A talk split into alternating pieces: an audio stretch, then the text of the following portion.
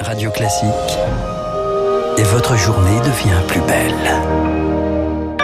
Bon réveil, bonne journée, soyez les bienvenus sur Radio Classique. Lundi 1er février, il est 7h30. –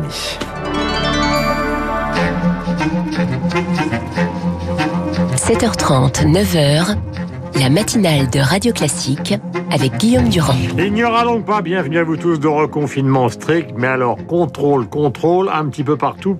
30% de contrôle supplémentaire a annoncé donc euh, le ministre Darmanin. Marc Bourreau, bonjour. Bonjour Guillaume. Donnons le détail, c'est important. Eh oui, pas de reconfinement pour l'heure, mais difficile désormais d'entrer ou de sortir du territoire. Test négatif de rigueur pour ceux qui partent ou qui viennent de l'Union européenne. Exception pour les euh, transporteurs, les travailleurs transfrontaliers. Le gouvernement serre la vis à la douane.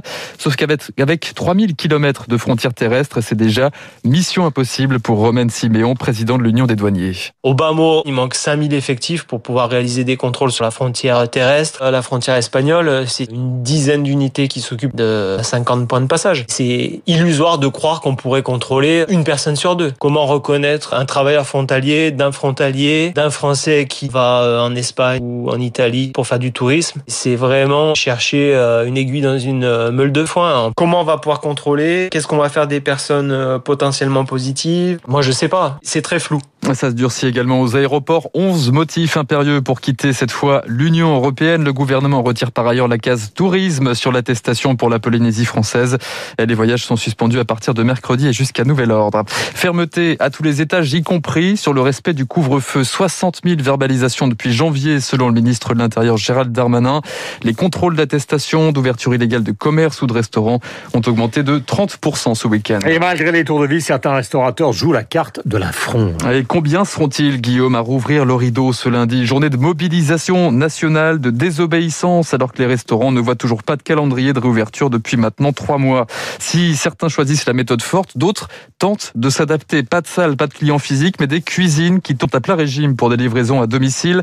Bienvenue dans les Dark Kitchen, les cuisines fantômes, 1500 tables virtuelles sur 25 000 selon la plateforme Uber Eats. Émilie Vallès est allée dans l'une d'entre elles, dans le 17e arrondissement de Paris. 96. Ok, ça arrive dans une minute. Les livreurs défilent pour récupérer les commandes. Dans la cuisine, c'est Sadio qui finalise les paquets. Là, j'ai mis l'autocollant de la marque du burger sur le sac. Il y a plusieurs marques différentes. Donc là, c'est Fat Fat, tout à l'heure, c'était Smash. Car ces burgers, tacos et salades apparaissent sur Internet sous différentes enseignes.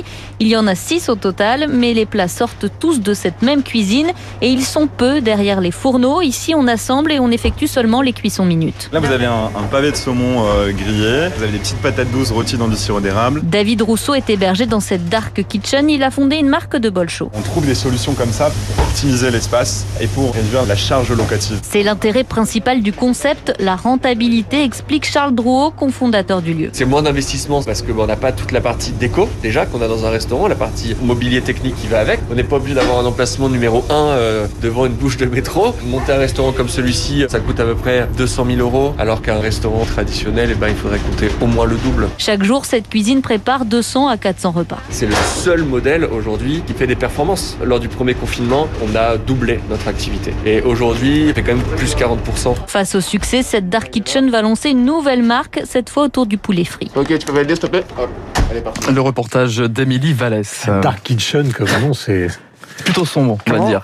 Oui, Enfin bref, l'exécutif français lui scrute toujours à la loupe les chiffres de l'épidémie. Gagnera-t-il son Et pari vous aussi, Marc. Eh oui, gagnera-t-il son pari sur un quasi statu quo? Les hospitalisations restent en hausse, 3100 personnes en réanimation, les courbes restent stables chez les malades, près de 20 000 recensés hier soir. Le gouvernement l'a rappelé, il veut amplifier le dispositif, tester, tracer, isoler et dans cette bataille, un nouveau dispositif pourrait bien compléter l'arsenal, le fameux test salivaire. Ça se précise, la sensibilité serait désormais acceptable, reste à savoir maintenant comment le généraliser sur le territoire.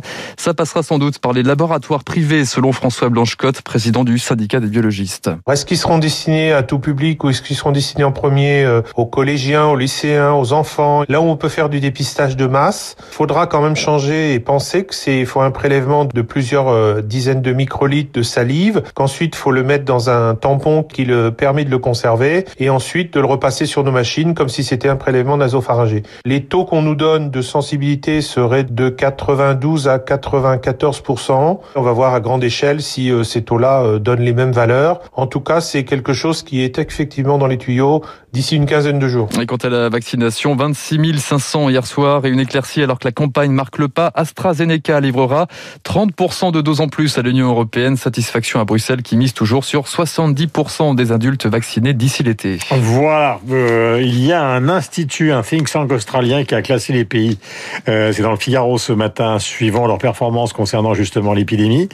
Figurez-vous que nous sommes 73e sur 98 ce qui est quand même pas très brillant. La Nouvelle-Zélande est première, le Vietnam deuxième, la Thaïlande quatrième, la France 73e.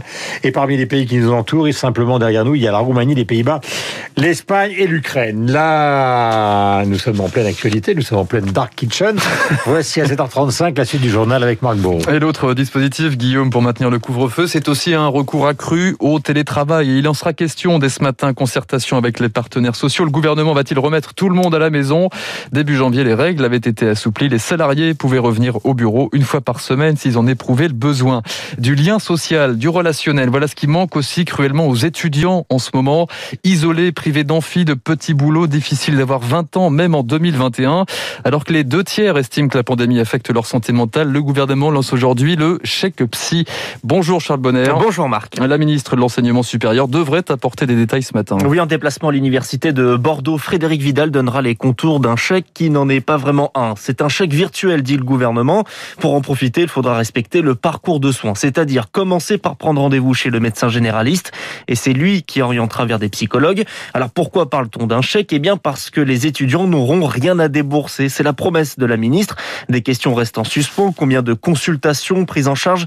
Et puis quel plafond à ne pas dépasser? Réponse aujourd'hui alors que le gouvernement veut être actif face au mal-être euh, étudiant. Jean Castex a confirmé d'ailleurs que le renfort de 80 psychologues et 60 assistants sociaux était pérennisé jusqu'à la fin de l'année les bureaux d'aide psychologique universitaire. Merci Charles Bonner. Dans le reste de l'actualité, la tempête Justine et ses pluies diluviennes font une première victime, un septuagénaire retrouvé mort cette nuit dans le nord, emporté par la rivière Sambre. 2600 amendements, deux semaines de débat électrique. Le projet de loi contre les séparatismes arrive aujourd'hui à l'Assemblée.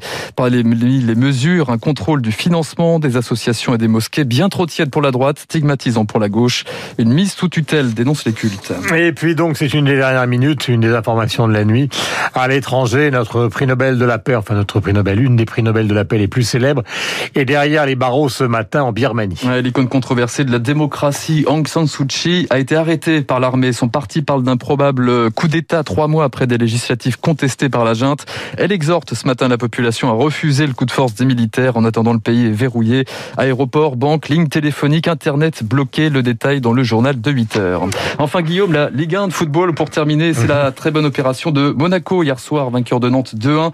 Les Monégasques se rapprochent du Paris Saint-Germain, troisième après sa déroute à Lorient. Lille et Lyon complètent le podium. Voilà, et dans la presse évidemment sportive ce matin, beaucoup de commentaires sur l'assaut des supporters à la commanderie, donc euh, l'endroit où s'entraînent les joueurs de l'OM. C'était le thème d'ailleurs de l'intervention de Bernard Tapie, qui est un peu une des figures tutélaires de l'OM chez nos confrères de France 2 hier soir. Le voici.